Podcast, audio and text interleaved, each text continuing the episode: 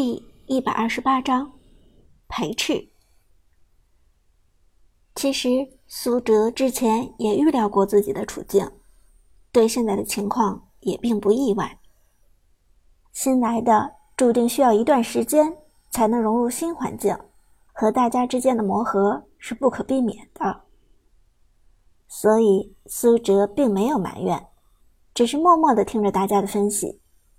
C 组的上单似乎擅长用关羽，C 组似乎经常使用姜子牙体系。接下来是选人，A 组的灵魂人物，同时也是俱乐部已经确定的中单位置，老 K 第一个选人。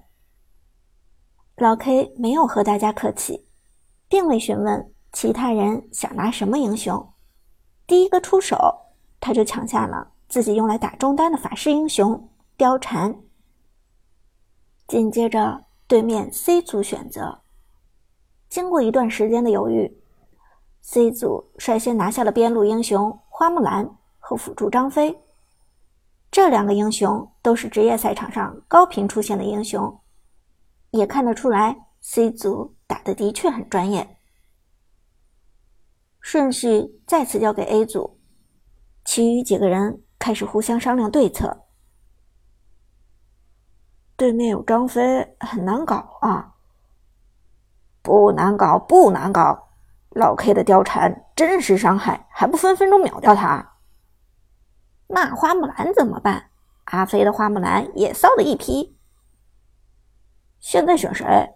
把 ADC 抢了吧！拿大小姐，先把大小姐拿了。几个人激烈讨论，最后决定先拿射手孙尚香。和上单曹操讨论的过程中，苏哲原本准备参与一下，但最后却发现自己实在插不上话。紧接着，对面 C 组选择了射手马可波罗和中单法师嬴政，选人权再次轮转到 A 组，苏哲开始选人，已经是队伍最后位置的选人，所以苏哲没有商量的必要。除了他之外。目前只有辅助还没有选人。辅助想了想，最后拿下了孙膑，而苏哲经过一番慎重考虑之后，拿下了强势打野选手百里玄策。紧接着，C 组选择了李白作为打野，选人正式结束。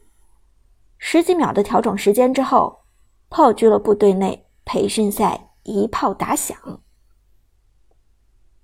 反蓝反蓝，趁李白前期的弱势期压到死。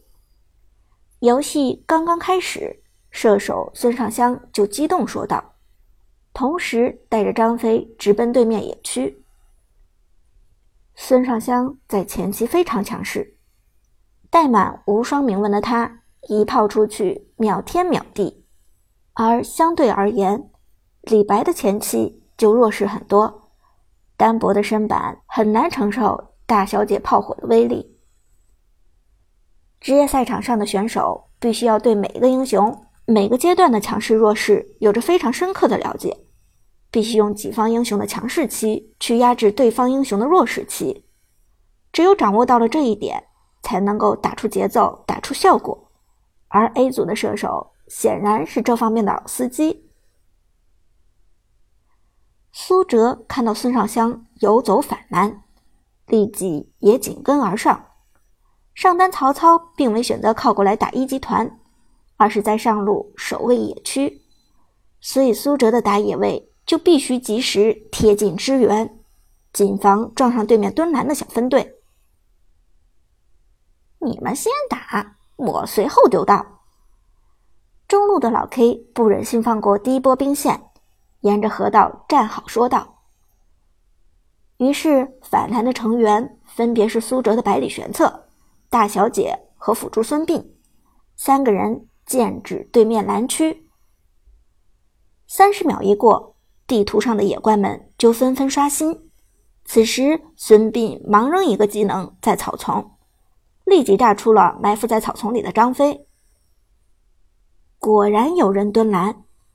看到张飞在野区现身，苏哲立即警惕起来。还反吗？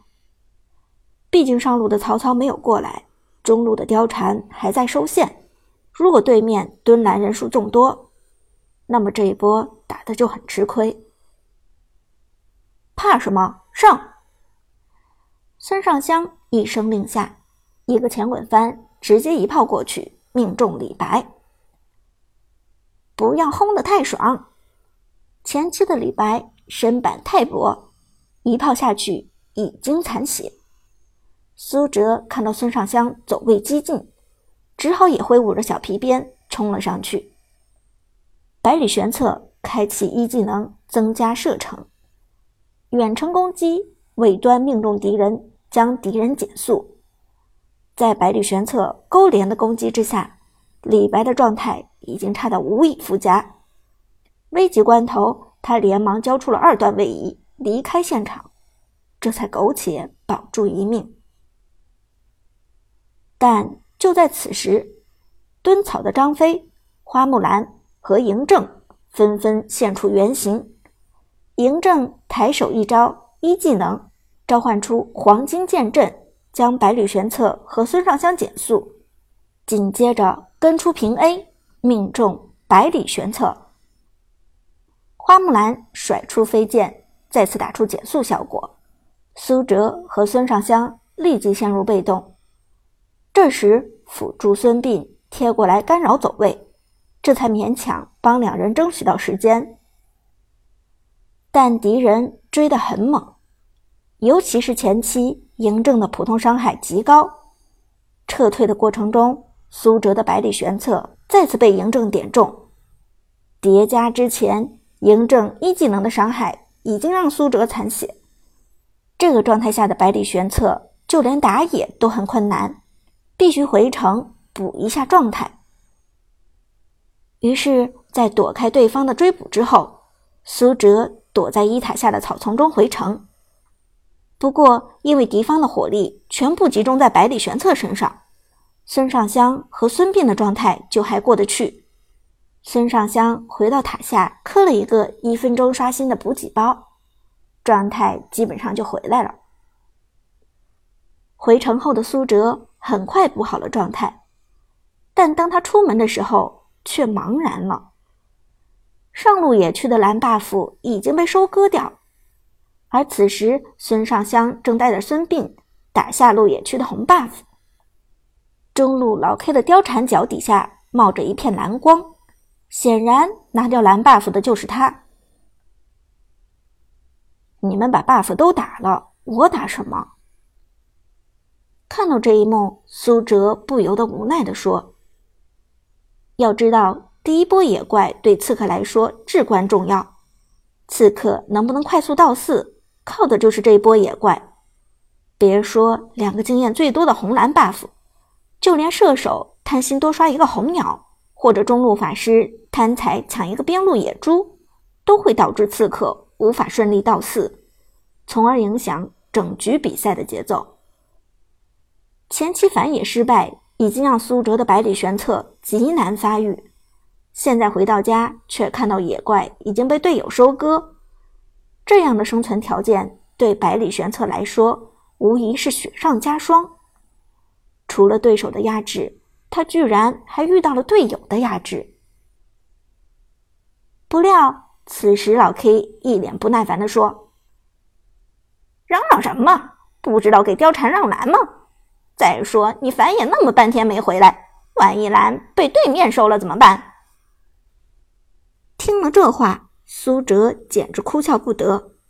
对面四个人蹲在野区，一个射手在下路吃线，谁有时间过来偷蓝？老 K 这么说，明显就是给自己找借口。另外，职业赛场上一些以貂蝉为核心的打法体系。的确，上来刺客要给貂蝉让蓝，让貂蝉先到四，但那也是去年貂蝉最强势时候的打法。现如今貂蝉都已经沉寂半年了，老 K 强行要求队友打一波貂蝉体系，实在是说不过去。而更可恨的是下路的孙尚香，根本一句话不说就收掉了红 buff，这还不算完。回线的过程中，孙尚香又把红鸟给收掉了。于是苏哲回到野区之后，只剩下几只野猪、野狼，全部刷掉的话，经验也刚刚够他升到二级。于是开场之后，苏哲的经济直接跌落全场最低，就连辅助位置的孙膑经济都比苏哲高出了一百块，身上的学识宝石没有任何作用。无奈之下，苏哲清湾野区只好去上路蹭经济，否则刺客经济落后就一点威胁都打不出来。但苏哲的百里玄策刚刚上线。上路，曹操就不耐烦的骂道：“滚滚滚，别来吃我经济！你去入侵他们野区啊，压制李白去！”听了这话，苏哲简直骂人的心都有。现在他的经济落后李白两百块，就算百里玄策前期比李白强势，但在前期顶着落后一级，经济相差两百块的差距入侵野区。这样的行为和送死基本没有任何区别。现在唯一的办法就是补发育，之后找机会从人头上抢回经济。于是苏哲的百里玄策开始向中路游走，毕竟老 K 的貂蝉身上挂着蓝 buff，只要成功捕捉到嬴政，那么一血就可以诞生。